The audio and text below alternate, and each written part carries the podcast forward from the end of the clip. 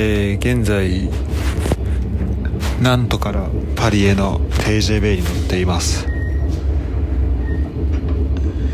TJB をねフランス国内の移動で利用するのは久々なんだけどほんと4年ぶりとかなんだけど、うん。まあ、まずねなんとの駅がめちゃめちゃ綺麗になっててあのー、めちゃめちゃ近代的ななんだろう。まあ大きさはねそんな大きくないんだけどまあ綺麗さで言ったら、まあ、浦和駅とかに近いかなっていうぐらいでおしゃれだし、うん、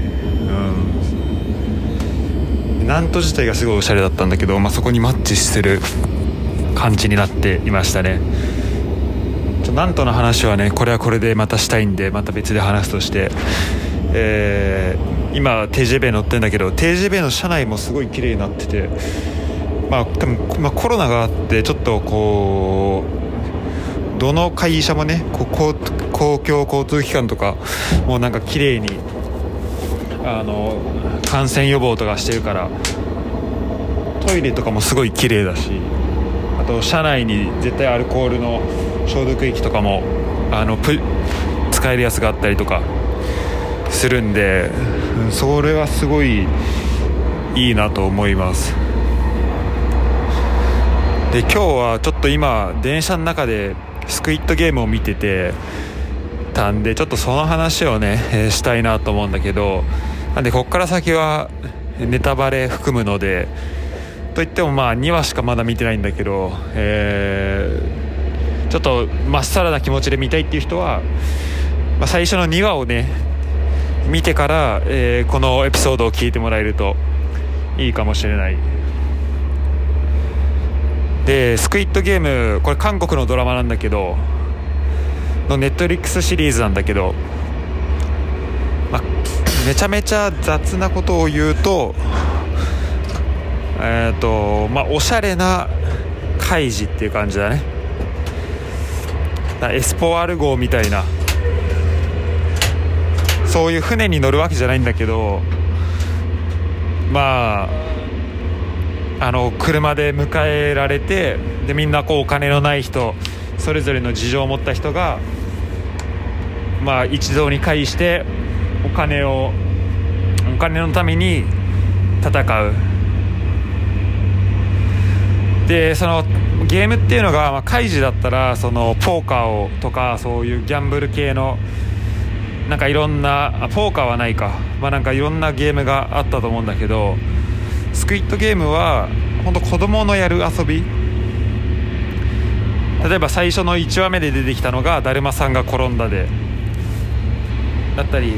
なんかもともとなんかねスクイットゲームっていうなんかイカのゲームがあるらしいんだよね。イカの形ををなんかグラウンドに書いてでその上のフィールドで戦うみたいな。なんかそういうのがあるらしくて、まあ、それをすごいおしゃれにしたやつが、まあ、今後出てくるんじゃないかなみたいなところなんだけどよくさ子供の時とかそうあの横断歩道を渡る時にあの白線白黒でこう島白黒になっててさ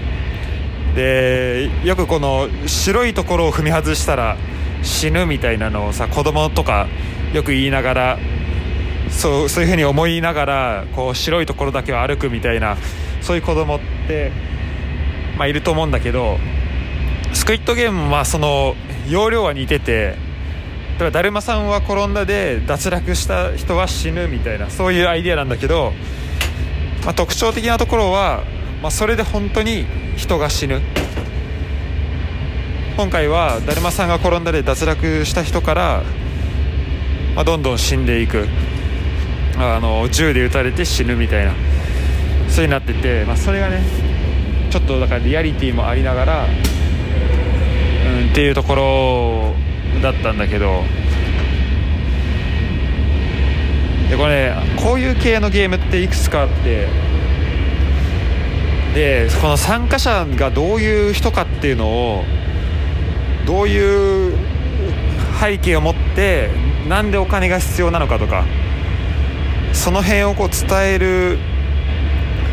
ところのあのそこをどうやって見てる人に伝えるかってところがすごい重要だと思っててバックグラウンドというか。でカイジのエスポワール号の場合だと、まあ、どうちょっとどうだったかちゃんと読んでたわけじゃないから、まあ、覚えてないけどやっぱそう一堂に会議してってなると、エスポワール号のカイジもそうだしあとまあライアーゲームとかもちょっと似てると思うんだけどあのどうしてもなんかみんなこう回想シーンを入れながらそのその場に集まった人のそこに来るまで何をしてたかみたいなのを、えー、見せるっていうことになるんだけどこのねスクイットゲーム面白いなと思ったのは最初のゲームで最初のゲームだるまさんが転んだをやってそこで500人ぐらいいるうちの半分が死ぬんだよね。456人のうち250人ぐらいが死ぬんだけどでその後最初のこう契約書みたいな誓約書なんか新あのー、途中で脱途中でゲームやめらやれやれや途中であとゲームを拒否した人はあの脱落つまり、まあ、死ぬことになりますとか。そういう誓約書を書いたりするんだけどそこにこう過半数の投票でみんなが合意すればゲームを途中でやめることができるっていうそういう文言があってでそれを使って 2, 2話目の途中であのみんな1回普通の現実世界に戻るんだよね。でそのキャラクターとかどういう人が来てるかみたいなのはもうその時点であの見てる俺も分かるからそこからはあの、まあ、その人たちが実際どういうバックグラウンドなのかっていうのをもうちょっと詳しく見せる、うん、例えばなんかスリの女の人いたけどその人は多分弟かなんかがいたりとか、うん、で現実世界とのとそのスクイットゲーム内の世界のつながりをもっと持たしておく。でスクイットゲームにこう参加させる時にすごい理不尽だったんだけど1回目は。じゃそこの理不尽なところに対して、えー、と2回目またスクイットゲーム参加することになるんだけど1回現実世界に戻って実あのたその参加者たちがもう1回戻るときにそのスクイットゲームの、まあ、対策をしてまた戻ってくる。みたいななんかこのねあのー、なんだろう。一回こう現実世界に返すっていうところが、うん、これちょっと面白いところだなと思って、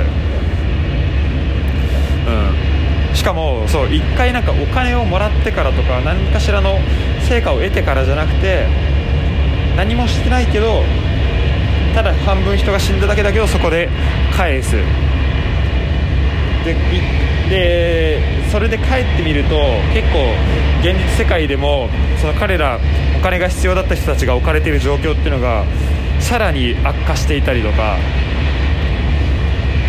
うん、さらに悪いものになっていて結局生き残った人たちもまたお金を求めてスクイットゲームに参加せざるを得ないっていう、まあ、そういう構造もあるし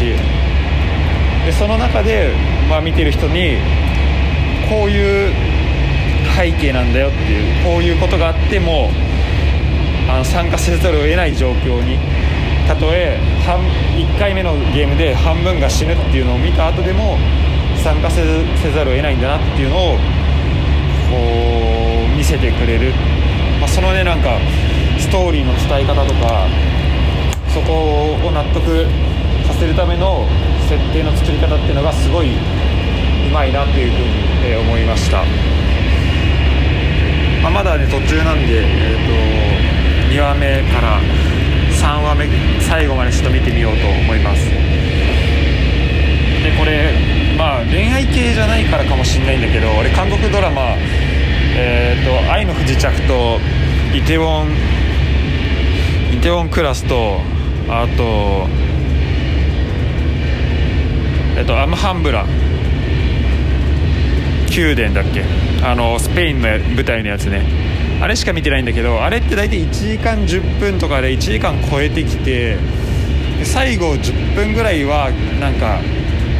あのそのその回で起きたことの振り返りだったり次の、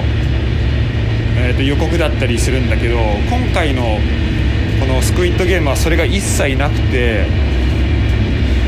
で全部ね、まあ、今のとこ2話しか見てないけど両方とも1時間以内で収まってんだよね。でなんかその辺はこうであのフランスでねちょっと話したら結構フランス人もスクイッドゲーム見ててめちゃめちゃ面白いって話をしてたんだけどなんかその辺にこう伝わってるその辺に面白さが伝わってるっていうのはなんかそういうこう時間のところだったりとか多分そのその回で起きたことのハイライトを見せるっていうのは結構その伝統だと思うんだけどなんかその伝統をま崩してこう世界に開けた形にましてるのかなとかは思ったりしました。それはもうめちゃめちゃ成功してると思うし、うん、面白いなと思いました。では今回はそんな感じです。